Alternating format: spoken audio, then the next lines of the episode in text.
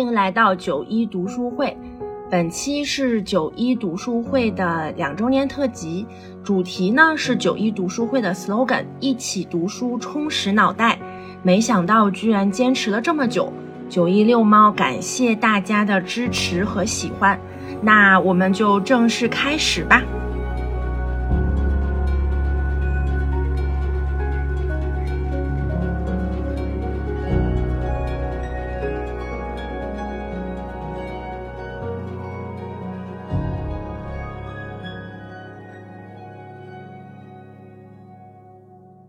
大家好，我是三脚猫。一转眼，九一读书会就两周年了。在这里，我为我们每一个小伙伴在这两年里的坚持阅读鼓个掌，也感谢各位听众朋友们的收听。在去年播出的第七十九期重读名著的节目中，我分享了去年阅读的大部头《悲惨世界》。在节目的结尾，我说。如果要再选一本经典文学著作来读，我一定要去读《红楼梦》。说来惭愧，我买过很多个版本的《红楼梦》，屡次尝试都没有读完过。所以特别感谢我们读书会，让我立下了这个 flag。这一次呢，我拿起《红楼梦》，竟然就有一些放不下了。虽说读得很慢，却被这个故事深深的吸引了。那今天我就借两周年的机会，和大家分享一个读到现在我印象深刻的片段，也非常契合我们现在所在的这个季节，就是秋天。那我想分享的就是第三十八回的螃蟹宴，正好是金秋时节，史湘云做东，宝钗相助，姑娘公子赏菊作诗，举家吃蟹。而且这个吃蟹的过程就非常的精细，那就让我们来听听这段故事吧。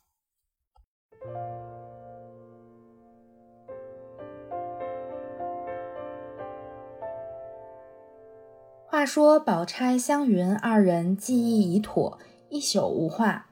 湘云次日便请贾母等赏桂花，贾母等都说道：“是他有兴头，需要扰他这雅兴。”至午，果然贾母带了王夫人、凤姐，兼请薛姨妈等进园来。贾母因问哪一处好，王夫人道：“凭老太太爱在哪一处，就在哪一处。”凤姐道：“藕香榭已经摆下了，那山坡下两棵桂花开得又好，河里的水又碧清，坐在河当中亭子上，岂不敞亮？看着水，眼也清亮。”贾母听了，说：“这话很是。”说着，就引了众人往藕香榭来。原来这藕香榭盖在池中，四面有窗，左右有曲廊可通，亦是跨水接岸。后面又有曲折竹桥暗接。众人上了竹桥，凤姐忙上来搀着贾母，口里说：“老祖宗只管迈大步走，不相干的。”这竹子桥规矩是咯吱咯吱的。一时进入榭中，只见栏杆外另放着两张竹案，一个上面设着杯箸酒具，一个上头设着茶筅茶盂各色茶具。那边有两三个丫头扇风炉煮茶，这一边另外几个丫头也扇风炉烫酒呢。贾母喜得忙问：“这茶想得到，且是地方东西都干净。”湘云笑道：“这是宝姐姐帮着我预备的。”贾母道：“我说这个孩子细致，凡事想得妥当。”一面说，一面又看见柱上挂的黑漆嵌蹦的对子，命人念。湘云念道：“芙蓉影破归兰桨，灵藕香深写竹桥。”贾母听了，又抬头看匾，因回头向薛姨妈道。我先小时家里也有这么一个亭子，叫做什么枕霞阁。我那时也只像他们这么大年纪，同姊妹们天天玩去。那日谁知我失了脚掉下去，几乎没淹死，好不容易救了上来，到底被那木钉把头碰破了。如今这鬓角上那指头顶大一块窝，就是那残破了。众人都怕惊了水，又怕冒了风，都说活不得了。谁知竟好了。凤姐不等人说，先笑道：“那时要活不得，如今这大福可叫谁享呢？可知老祖宗从小的福寿就不小，神差鬼使碰出那个窝来，好成福寿的。寿星老头上原是一个窝，因为万福万寿盛满了，所以倒高出些来了。”未及说完，贾母与众人都笑软了。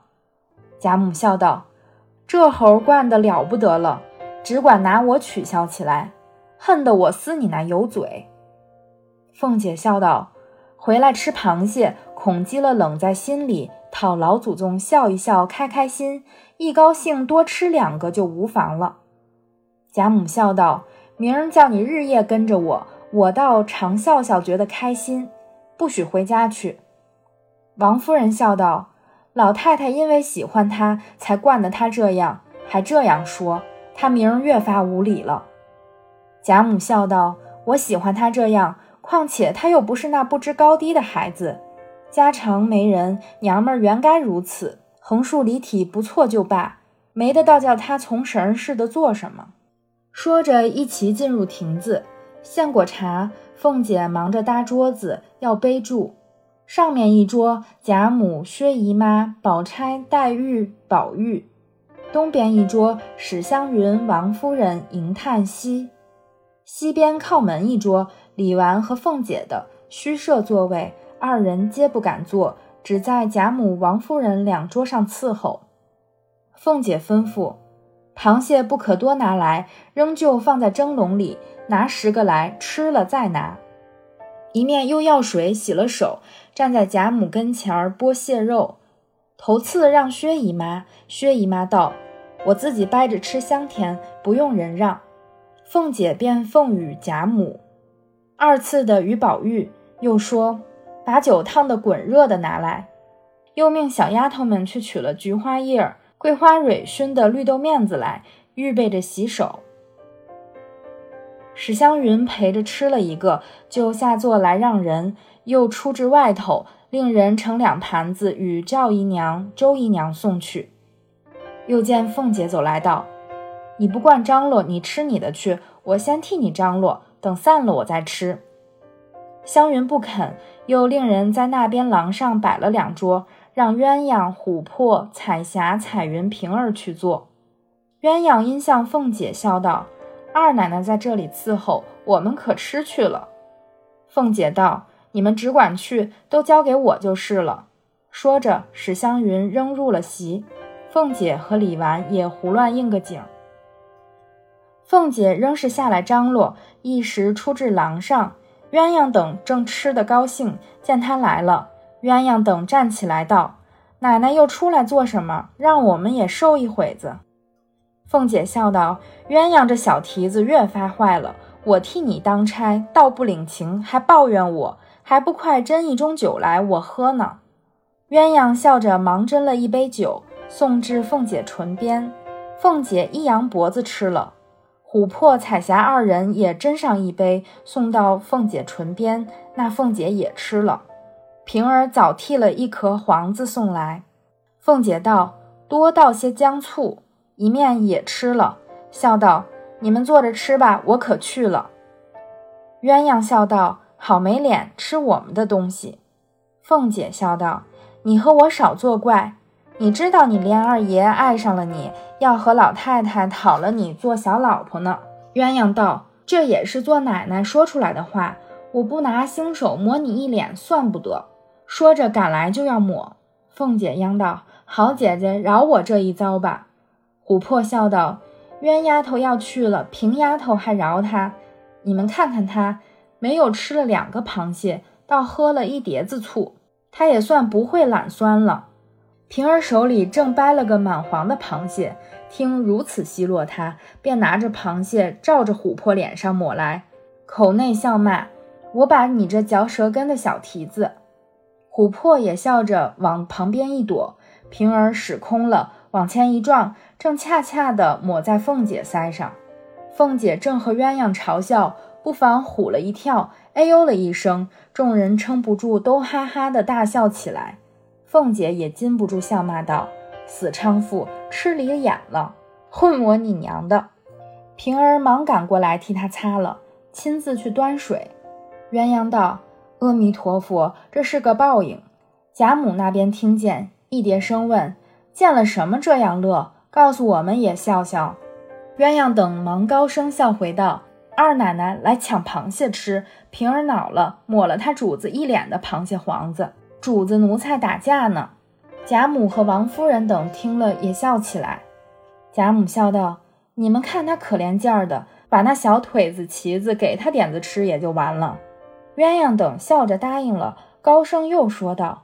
这满桌子的腿子，二奶奶只管吃就是了。凤姐洗了脸走来，又服侍贾母等吃了一回。黛玉独不敢多吃，只吃了一点儿夹子肉就下来了。贾母一时不吃了，大家方散，都洗了手，也有看花的，也有弄水看鱼的。游玩了一回，王夫人因回贾母说：“这里风大，才又吃了螃蟹。”老太太还是回屋去歇歇吧。若高兴，明日再来逛逛。贾母听了，笑道：“正是呢，我怕你们高兴，我走了又怕扫了你们的兴。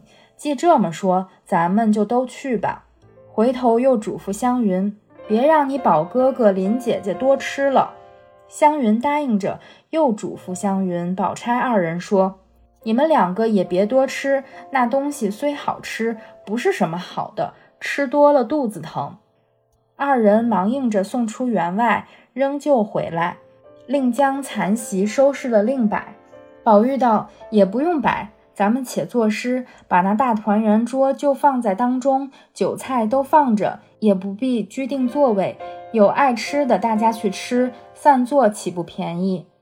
宝钗道：“这话极是。”湘云道：“虽如此说，还有别人。”因又命另摆一桌，捡了热螃蟹来，请袭人、紫鹃、思琪、世书、入画、婴儿、翠墨等一处共坐。山坡桂树底下铺下两条花毡，命答应的婆子并小丫头等也都做了，只管随意吃喝，等使唤再来。湘云便取了诗题，用针挽在墙上，众人看了都说。新奇故新奇，只怕做不出来。湘云又把不限运的缘故说了一番。宝玉道：“这才是正理，我也最不喜限运。”林黛玉因不大吃酒，又不吃螃蟹，自令人多了一个绣墩倚栏杆坐着，拿着钓竿钓鱼。宝钗手里拿着一支桂花，玩了一会儿，伏在窗栏上掐了桂蕊，掷向水面，引得游鱼浮上来煞闸。湘云出一会儿神，又让一回袭人等，又招呼山坡下的众人，只管放量吃。探春和李纨、惜春立在垂柳荫中看鸥鹭，迎春又独在花荫下拿着花针穿茉莉花。宝玉又看了一会儿黛玉钓鱼，一会儿又伏在宝钗旁边说笑两句，一会儿又看袭人等吃螃蟹，自己也陪他饮两口酒。袭人又剥一壳肉给他吃。黛玉放下钓竿，走至座间，拿起那乌银梅花自斟壶来，捡了一个小小的海棠冻石胶叶杯。丫鬟看见，知她要饮酒，忙着走上来斟。黛玉道：“你们只管吃去，让我自斟，这才有趣儿。”说着便斟了半盏，看时却是黄酒，因说道：“我吃了一点子螃蟹，觉得心口微微的疼。”须得热热的喝口烧酒，宝玉忙道：“有烧酒。”便令将那合欢花庆的酒烫一壶来。黛玉也只吃了一口，便放下了。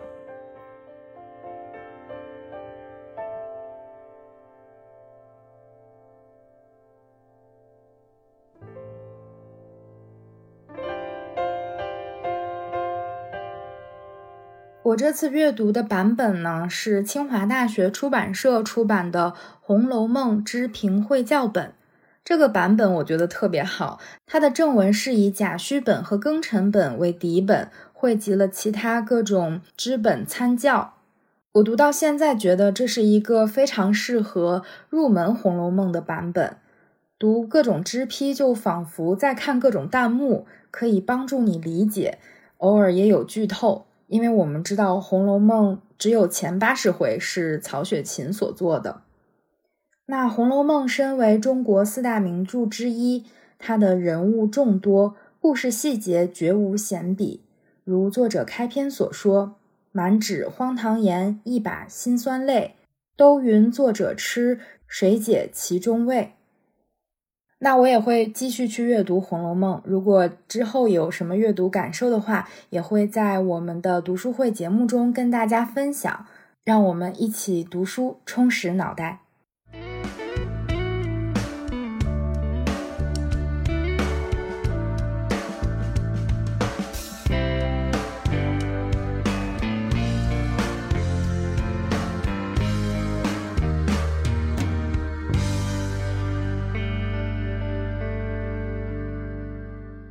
大家好，我是九一。本期的主题是一起读书，充实脑袋。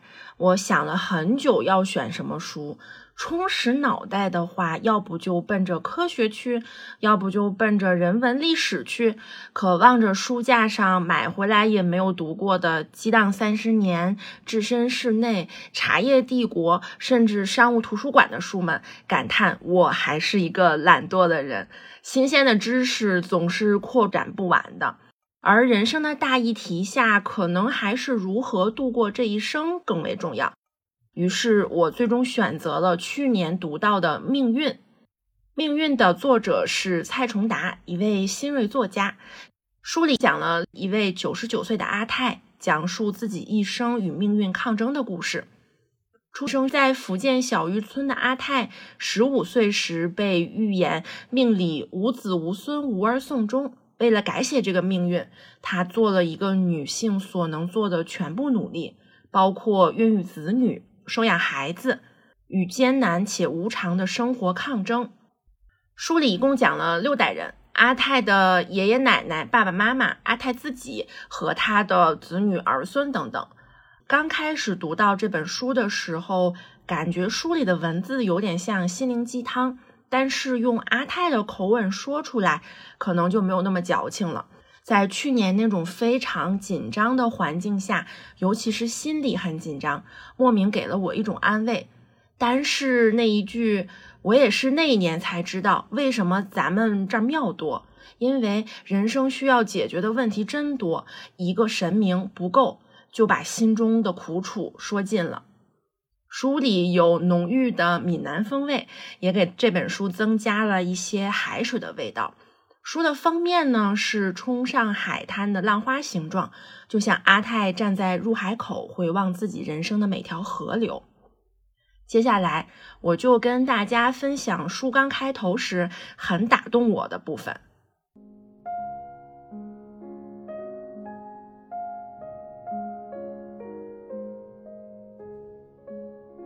每次到阿泰家，总可以呼吸到又甜又咸的空气。那些物品散落在整个院子里，像是阿泰用一辈子收获的鱼干或者紫菜，躺在阳光里，舒服的等着被阿泰检视。阿泰一个个认真端详，回忆这些物品是如何来到他身边，构成了他人生的哪个故事。听到有人推开门的声音，阿泰歪着头，眯着眼，喊了声：“黑狗达吗？我要走了哦。”庭院中间的阿泰瘦斑爬满了全身，皱出的沟壑像海浪，一浪一浪在他身上延展。年纪越大，皮肤却莫名其妙的发光发亮起来，阳光一照，像是披了一身海上的波光。阿泰牙齿全掉了，不开口说话的时候像是气鼓鼓一般，一张嘴，声音还没有出来前，总感觉他准备哈哈大笑，但声音一出来。却平淡到让你觉得像在婚宴上端来了一道开水。经历了九十九年，阿泰最终什么情绪的佐料都懒得加。我嬉皮笑脸，边把行李放下边回嘴：“反正阿泰你会一直在的。”他也不和我争论，继续收拾着东西。这次我很确定我要死了哦。到了我这个时候，你就会知道，人要死的时候，第一个登门拜访的是记忆。这些记忆会来得很突然，活蹦乱跳，有时候还会大嚷大叫。不要慌，一定睁眼睛看，看清楚它们，看清楚它们的头、它们的脚、它们的肚子，就会知道它们不是跳蚤，不是来咬你、烦你的。它们就像一只只小狗，来陪你的，要对它们笑。越欢迎他们来陪你的记忆会越多，路上就越不孤单。我听到有点难过了，说：“阿泰，你不会走的。”阿泰像没听见我的话，继续说：“人一辈子会认识很多朋友，一出生就可以认识饥饿，认识战友，然后八九岁你会开始认识忧伤，认识烦恼，十几岁你会开始认识欲望，认识爱情，然后有的人开始认识责任，认识眷念，认识别离，认识痛苦。”你要记得，他们都是很值得认识、很值得尊重的朋友。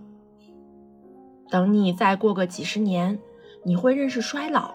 衰老这个家伙虽然名字听着很老，但其实很调皮。他会在你的记忆里开始关上一盏盏灯，你会发现自己的脑子一片片开始黑。有时候你可能只是在炒菜，突然想：“哎呀。”我哪部分很重要的记忆好像被偷偷关掉了？可能你在上厕所，突然觉察好像有什么被偷了，你慢慢会很紧张、很珍惜。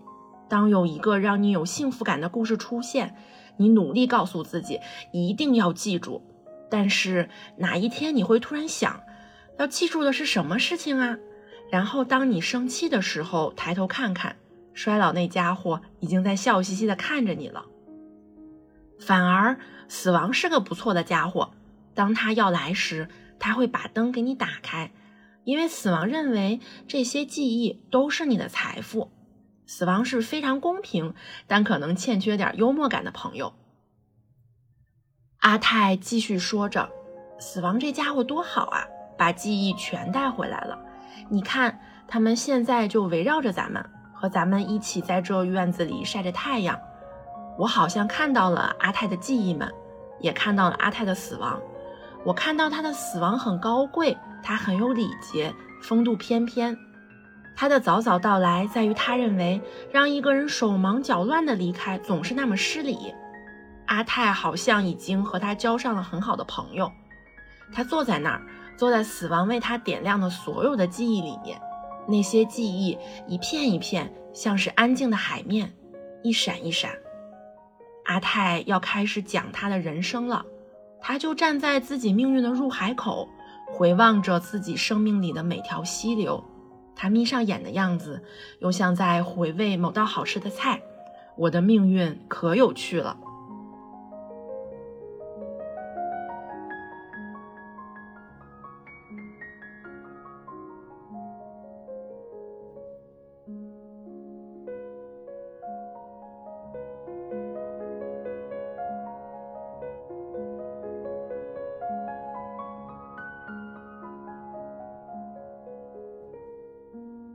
刚才读着读着，我又有一点泪水涌上眼睛的感觉。最近加班其实很多，我到家倒头就会睡，看书的时间呢寥寥无几，但内心一直惦记着这本书，希望有时间读完，看一看阿泰的一生到底是怎样展开的。命运呢，就像溪流汇入大海，站在入海口回望一生的时候，不管是湍急的还是缓慢的。在涌入大海的那一刻，全世界奔波的水就融合成共同的颜色了。阿泰的平静是走过一生的长者所拥有的平静，好像在跟年轻人说：“不要怕呀，往前走吧。”希望朋友们能有很多的时间来读自己喜欢的书，一起读书。即使我们不能够充实我们的脑袋，也可以稍微的填充一下我们的心灵。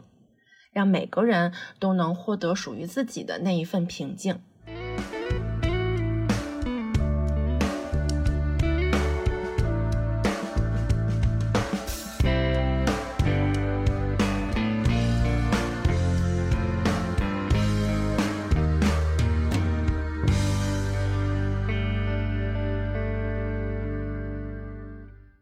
大家好。我是素心。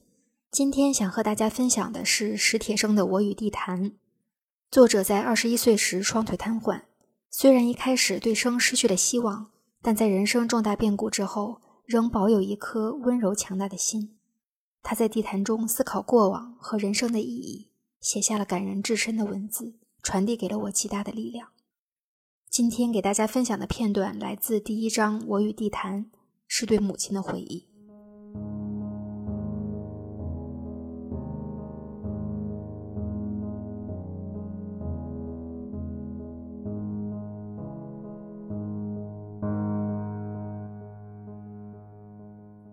在我的头一篇小说发表的时候，在我的小说第一次获奖的那些日子里，我真是多么希望我的母亲还活着。我便又不能在家里待了，又整天整天独自跑到地坛去，心里是没头没尾的沉郁和哀怨。走遍整个园子，却怎么也想不通，母亲为什么就不能再多活两年？为什么在他儿子就快要碰撞开一条路的时候？他却忽然熬不住了。莫非他来此世上只是为了替儿子担忧，却不该分享我的一点点快乐？他匆匆离我而去时，才只有四十九岁呀。有那么一会儿，我甚至对世界、对上帝充满了仇恨和厌恶。后来，我在一篇题为《合欢树》的文章中写道：“坐在小公园安静的树林里，我闭上眼睛想。”上帝为什么早早的让母亲回去呢？很久很久，迷迷糊糊的，我听见了回答。他心里太苦了。上帝看他受不住了，就召他回去。我似乎得到了一点安慰，睁开眼睛，看见风正从树林里穿过，小公园指的也是地毯。只是到了这时候。纷纭的往事才在我眼前幻现的清晰，母亲的苦难与伟大才在我心中渗透的深彻。上帝的考虑也许是对的。摇着轮椅在园中慢慢走，又是雾罩的清晨，又是骄阳高悬的白昼，我只想着一件事：母亲已经不在了。在老柏树旁停下，在草地上，在颓墙边停下。又是处处虫鸣的午后，又是鸟儿归巢的傍晚，我心里只默念着一句话：可是母亲已经不在了。把椅背放倒，躺下，似睡非睡，挨到日没，坐起来，心神恍惚，呆呆的，直坐到古祭坛上落满黑暗，然后再渐渐浮起月光，心里才有点明白，母亲不能再在这园中找我了。曾有过好多回，我在这园子里待得太久了，母亲就来找我。她来找我，又不想让我发觉，只要见我还好好的在这园子里，她就悄悄转身回去。我看见过几次她的背影，我也看见过几次他四处张望的情景。他视力不好，端着眼镜，像在寻找海上的一条船。他没看见我时，我已经看见他了。待我看见他，也看见我了，我就不去看他。过一会儿，我再抬头看他，就看见他缓缓离去的背影。我单是无法知道有多少回他没有找到我。有一回，我坐在矮树丛中，树丛很密，我看见他没有找到我。他一个人在园子里走，走过我的身旁，走过我经常待的一些地方，步履茫然又急迫。我不知道他已经找了多久，还要找多久。我不知道为什么我决意不喊他，但这绝不是小时候的捉迷藏，这也许是出于长大了的男孩子的倔强或羞涩。但这倔强只留给我痛悔，丝毫也没有骄傲。我真想告诫所有长大了的男孩子，千万不要跟母亲来这套倔强，羞涩就更不必。我已经懂了。可我已经来不及了。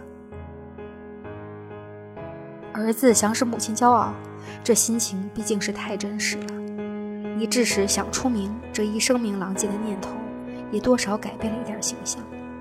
这是个复杂的问题，且不去管它了。随着小说获奖的激动逐日暗淡，我开始相信，至少有一点，我是想错了。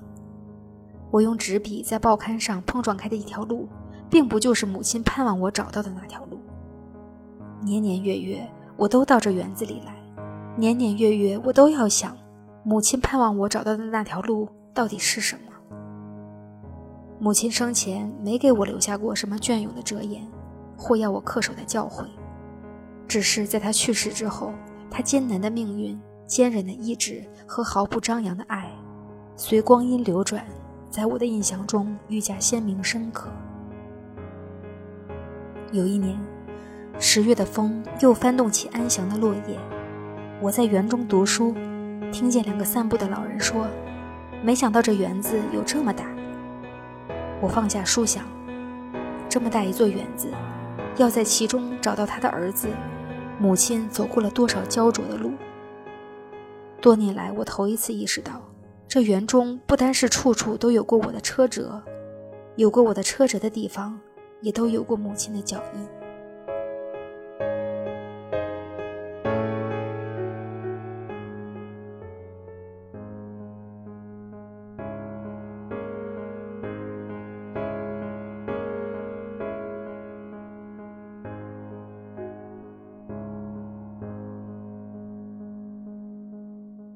读到这一段，让我心酸而又感慨良多。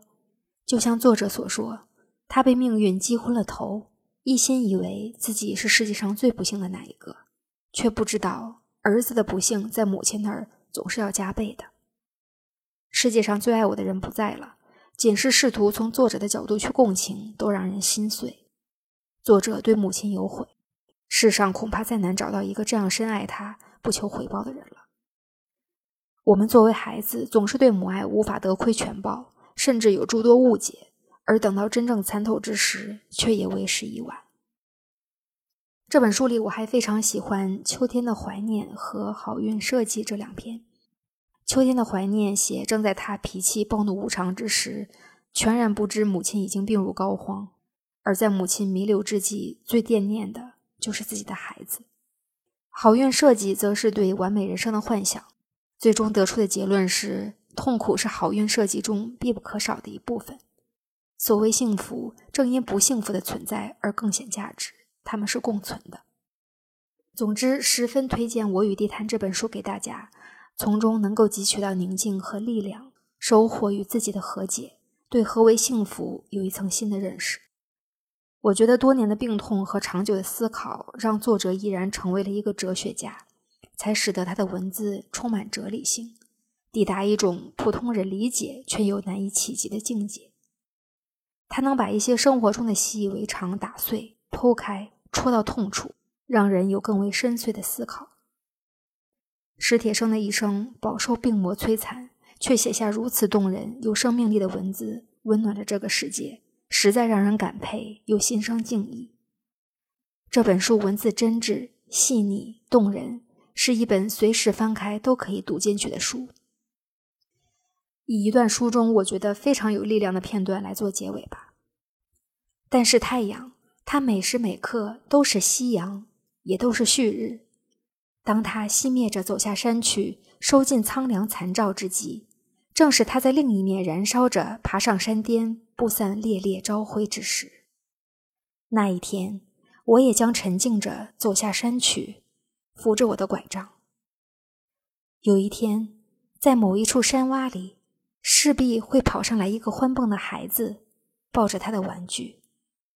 当然，那不是我，但是，那不是我吗？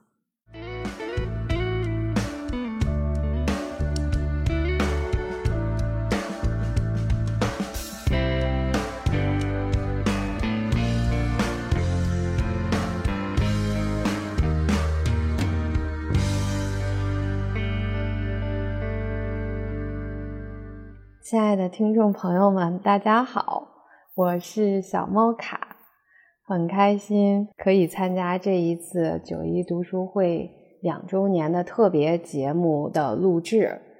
主题是什么我都给忘了，因为这一次是在外面的路上，正好休息的酒店这边有一本书，是杨绛散文，所以这一次呢，是想要跟大家分享杨绛老师的文字。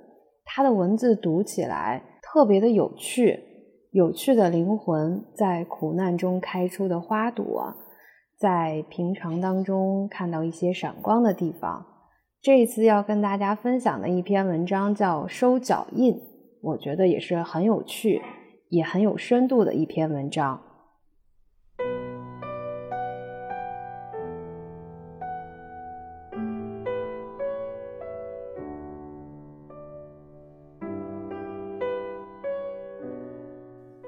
收脚印，听说人死了，魂灵儿得把生前的脚印都给收回去。为了这句话，不知流过多少冷汗。半夜梦醒，想到有鬼在窗外徘徊，汗毛都站起来。其实有什么可怕呢？怕一个孤独的幽魂。假如收脚印像捡鞋底那样，一只只捡起了。放在口袋里，衔着回去，那么匆忙的赶完工作，鬼魂就会离开人间。不过，怕不是那样容易。每当夕阳西下，黄昏星闪闪发亮的时候，西山一抹浅绛，渐渐晕成橘红，晕成淡黄，晕成浅湖色。风是凉了。地上的影儿也淡了，幽僻处，树下，墙阴，影儿绰绰的，这就是鬼魂收脚印的时候了。守着一颗颗心，先后睁开倦眼，看一弯淡月，浸透黄昏，流散着水银的光，听着草里虫声，凄凉的叫破了夜的沉寂。人静了，远近的窗里。闪着一星星灯火，于是乘着晚风，悠悠荡荡的，在横的、直的、曲折的道路上徘徊着，徘徊着，从错杂的脚印中辨认着自己的遗迹。这小径曾和谁谈笑着并肩来往过？草还是一样的软，树荫还是幽深的遮盖着，也许。树根小砖下还压着往日禁边的残花，轻声低语，难道还在草里回绕着吗？弯下腰，凑上耳朵，只听得草虫声声的叫，露珠在月光下冷冷的闪烁。风是这样的冷，飘摇不定的转上小桥，淡月一疏，在水里瑟瑟的抖。水草懒懒地歇在岸旁，水底的星影像失眠的眼睛，无精打采地闭上又张开。树影阴森地倒映水面，只有一两只水虫的跳跃，点破水面，静静地晃荡出一两个圆纹。层层叠叠的脚印，刻画着多少不同的心情。可是捉不住的以往。比星、比月亮都远，只能在水底见到些模糊的倒影，好像是很近很近的，可是又这样远呐。远处飞来几声笑语，一抬头，那边窗里灯光下晃荡着人影。啊，就这暗淡的几缕光线，隔绝着两个世界吗？避着灯光，随着晚风。飘荡着移过重重脚印，风吹草动，沙沙的响，疑是自己的脚声。站定了，细细一听，才凄惶地惊悟到自己不会再有脚声了。惆怅地回身四看，周围是夜的黑影，浓淡的黑影。风是冷的，心是冷的，月亮也是冷的。重生更震抖着凄凉的调子。现在是暗夜里伶仃的孤魂，在哀草冷露间搜集往日的脚印。凄惶啊，惆怅啊！光亮的地方是闪烁着人生的幻梦吗？灯灭了，人更静了，悄悄地划过窗下，偷眼看看床，换了位置吗？桌上的陈设变了吗？照相架里有自己的影儿吗？没有，到处都没有自己的份儿了。就是朋友里的印象，也淡到快要不可辨认了吧？端详着月光下安静的睡脸，守着，守着，希望他梦里记起自己，叫唤一声。星儿稀了，月儿斜了，晨曦里孤寂的幽灵带着他所收集的脚印，悠悠地消失了去。第二天黄昏后，第三天黄昏后，一夜夜，一夜夜，朦胧的月夜，繁星的夜，雨丝风片的夜，乌云乱叠，狂风怒吼的夜，那没声的脚步。一次次涂抹着生前的脚印，直到那足迹渐渐模糊、渐渐暗淡、消失。于是，在星光未上的一个清早，风带着露水的潮润，在可睡着的草丛落叶间，滴滴催唤。这时候，我们这幽魂已经抹下了墨迹的脚印，停在路口。撇下他莫一次的回顾，远近纵横的大路小路上，还有刘胜的脚印吗？还有依恋不舍的什么吗？这种依恋的心境已经没有规则。以前为了留恋着的脚印，夜夜在星月下彷徨，现在只剩下无可留连的空虚，无所归着的意念，记起的。只是一点意念，意念着的什么，已经青烟一般的消散了。悄悄长叹一声：“好，脚印收完了，上阎王处注册吧。”一九三三年。附记，这是我在朱自清先生班上的第一篇课卷，承朱先生称许。送给《大公报》文艺副刊，成为我第一篇发表的写作，留置感念。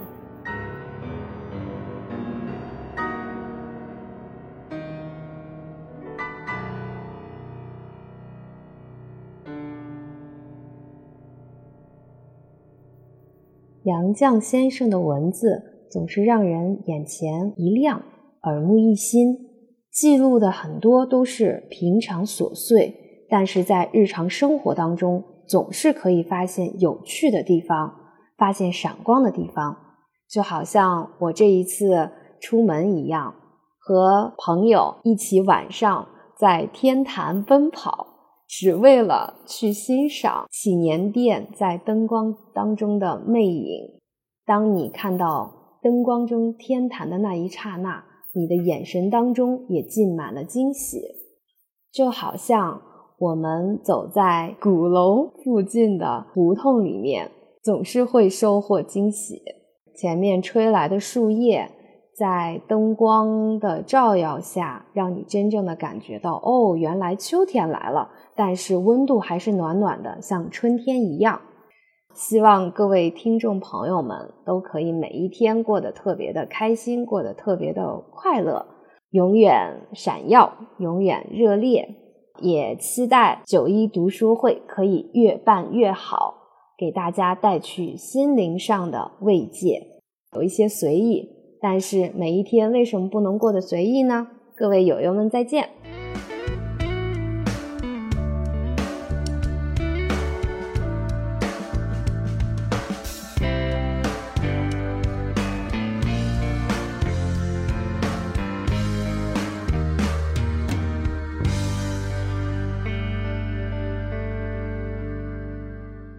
大家好，我是咱们九一六妈的老朋友了，大威。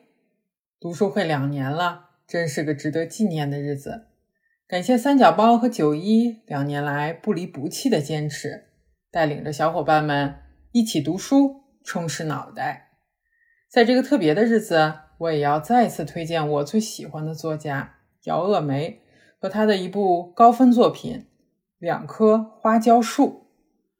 我喜欢那些关注女性和展现弱势群体的作家。姚鄂梅不是其中最有名的，但却是那个最亲切又不断带给我惊喜的。在九一六猫第七十期节目中，我曾推荐过他的另一部高分中篇小说集《家庭生活》，那是一部深刻洞察人性、展现冲突、充满想象的作品。而今天这部《两棵花椒树》也是一部中篇小说集，它着重于展现女性在婚恋情感中的困境，语言秉承了它一向的自然风格，比喻精当又不卖弄辞藻，人物个性鲜明又仿佛在生活中随处可见。下面是精彩选段。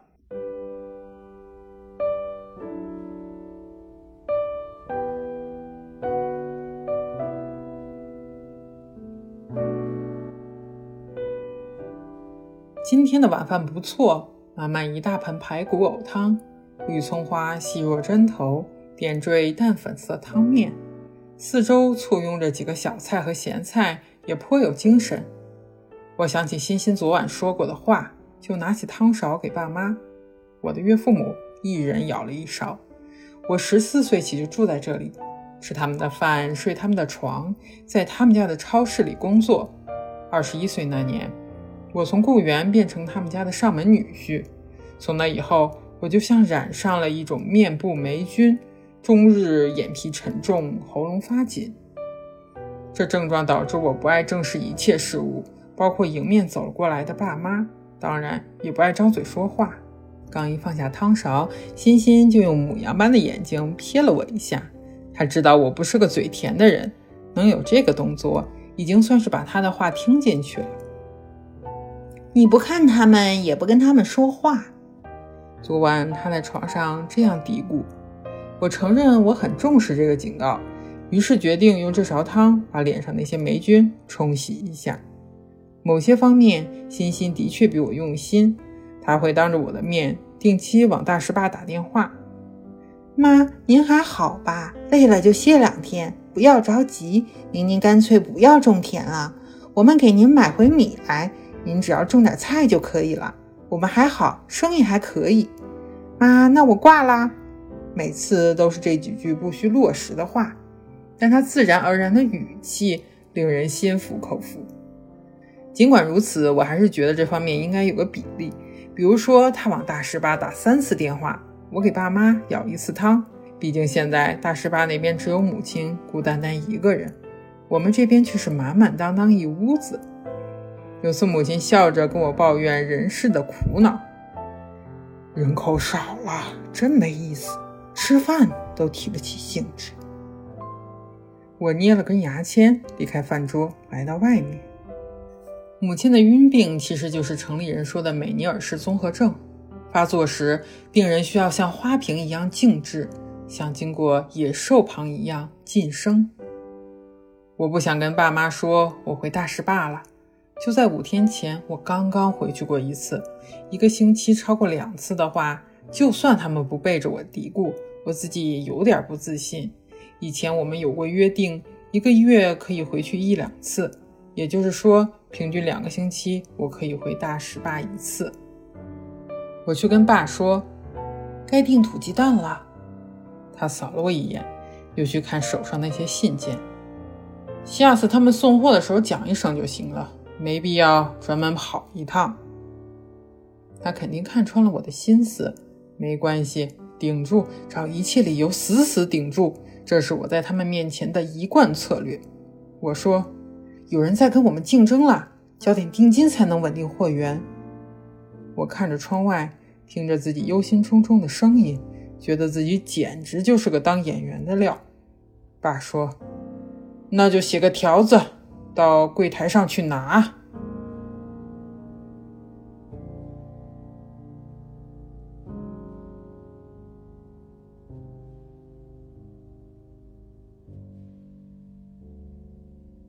刚才这个选段来自于书中的第一篇小说《必须学会唱歌》，主人公是名赘婿，也就是我们俗话中说的上门女婿。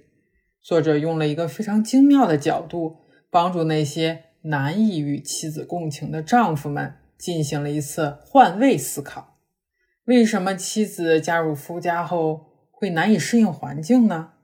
为什么即使在吃喝不愁的情况下，也容易心情不悦，甚至焦虑、抑郁呢？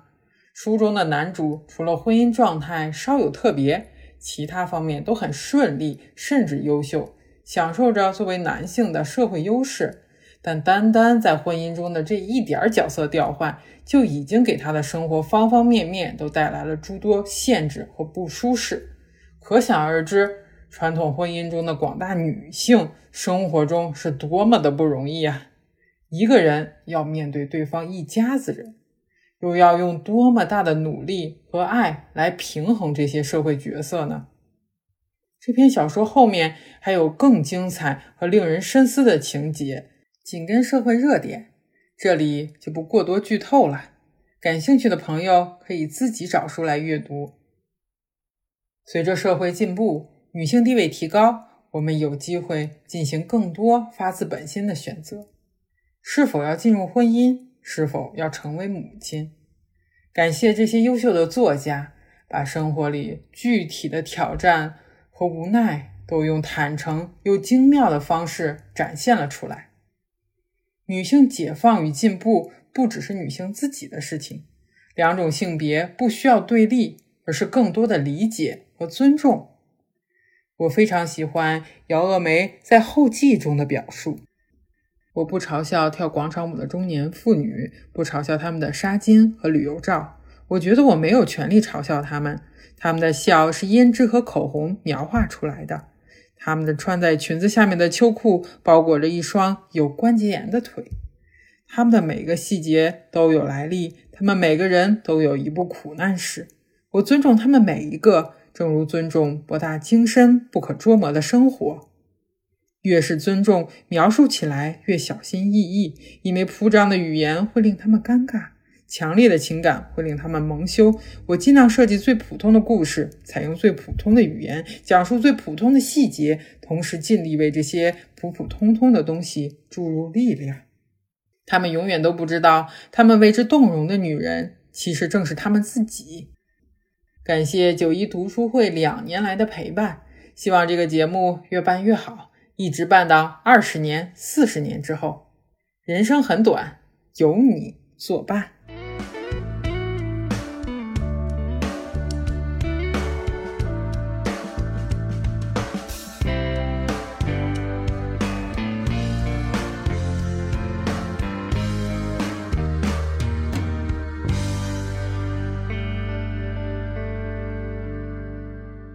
大家好，我是小杰杰。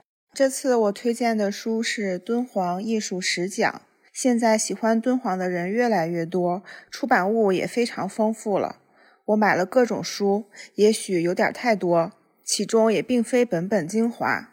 如果只让我选一本的话，我推荐的就是这本《敦煌艺术史讲》。作者赵生良先生是现在敦煌研究院的院长。敦煌学非常博杂，研究大体上可以分为两个流派。一个是研究敦煌莫高窟洞窟为主，另一个是研究流落世界各地的藏经洞文物遗书为主。当然，两者其实需要互相印证，但对于初入门的我们来说，前者更易理解。而赵生良先生的这本书就非常适合拿来阅读。他从敦煌艺术与中国传统文化。包括了绘画、雕塑、故事画等等各个角度来分析解剖，如同把所有洞窟做成了一个分类串讲，让我们知道不同年代的洞窟壁画各有哪些特点，文化历史演练的过程又是怎样的。赵生良先生的语言文字功底非常的扎实，行文流畅而易懂，既有专业内容，又不枯燥乏味。再加上精美的彩图配画，是一本能读得入神的书。这本书从壁画、雕塑、经卷等主题入手，把一千多年的严格梳理得很清晰。看完这本书，基本上对敦煌有了一个基础的了解。我要读的选篇选自这本书的第八讲，从敦煌艺术看大唐气象，其中的第二部分《盛唐之音》。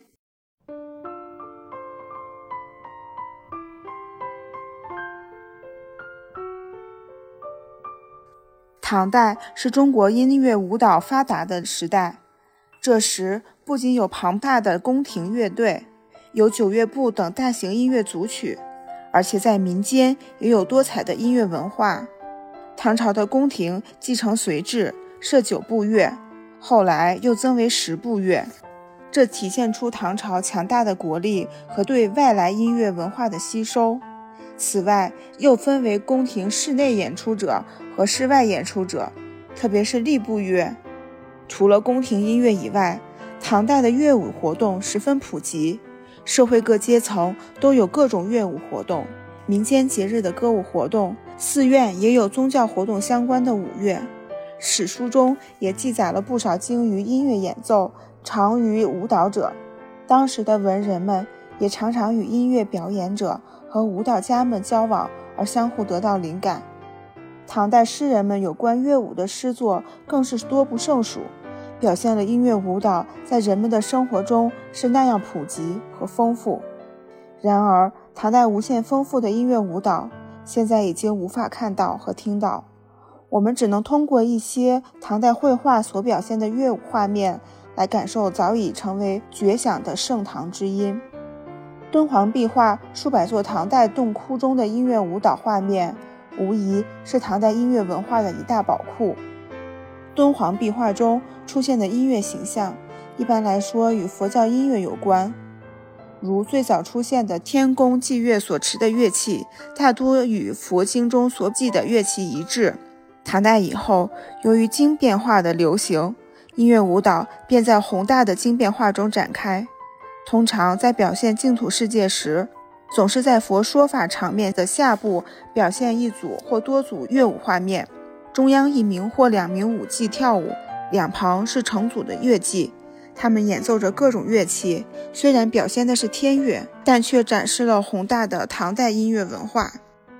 第二二零窟北壁的药师经变，根据药师琉璃光七佛院功德经绘成。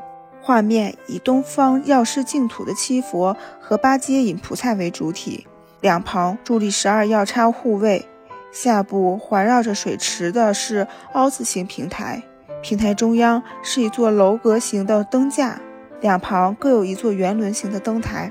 在这灯山火木的照耀下，两组舞伎应乐起舞。左边的这组舞伎动作刚健有力，脚坐腾踏，似有强健的节奏感。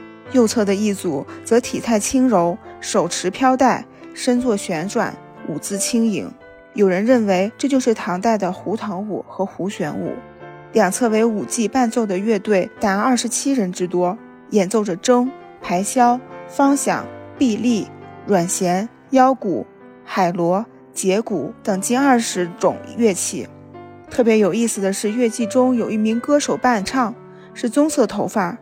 身饰环穿，神情激昂，放声高歌，这些都反映了唐代音乐在吸收异域艺术的基础上，达到了空前的发展和繁荣。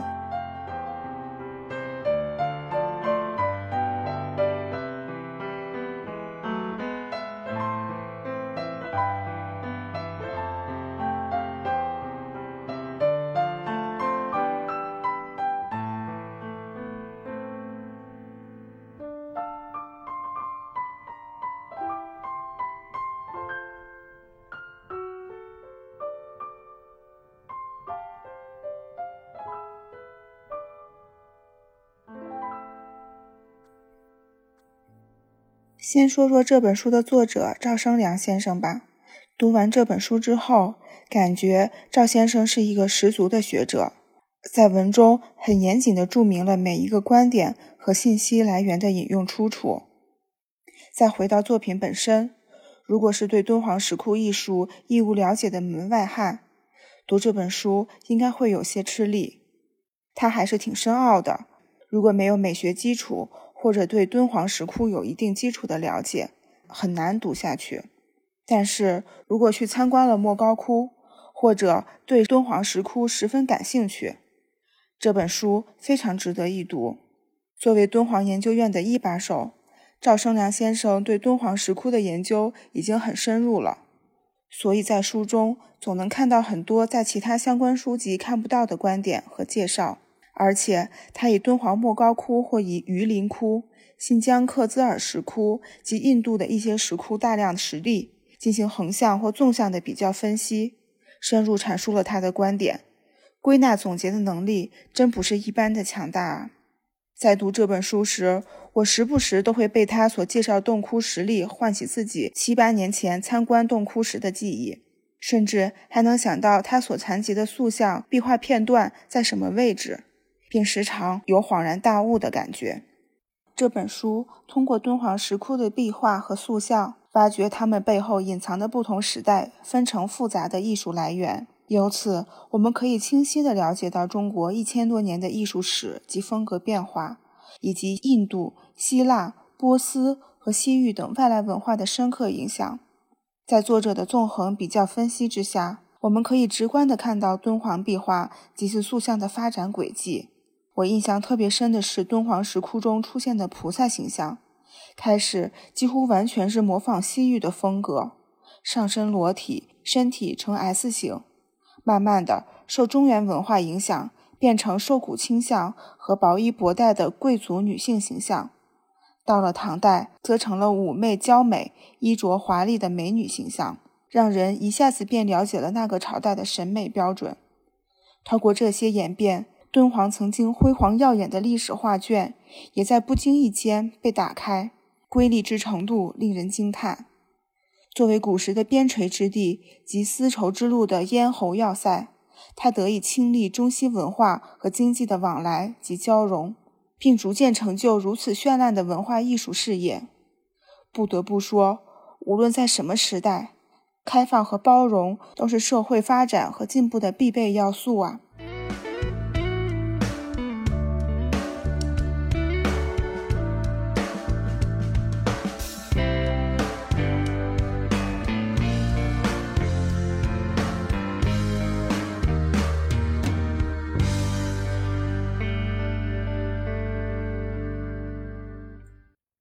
感谢大家收听本期的九一读书会两周年特别节目，也非常感谢各位朋友和我们一起坚持阅读。虽然我们不常在节目中提“一起读书充实脑袋”这个 slogan，但是我们也希望和大家能够一起读书，坚持阅读，不断充实我们的小脑袋。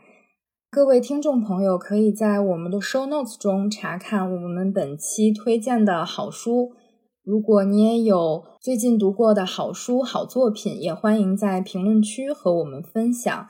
如果喜欢九一读书会和九一遛猫其他节目的话，可以在小宇宙、喜马拉雅、苹果 Podcast 和网易云音乐搜索“九一遛猫”，就可以收听我们的全部节目了。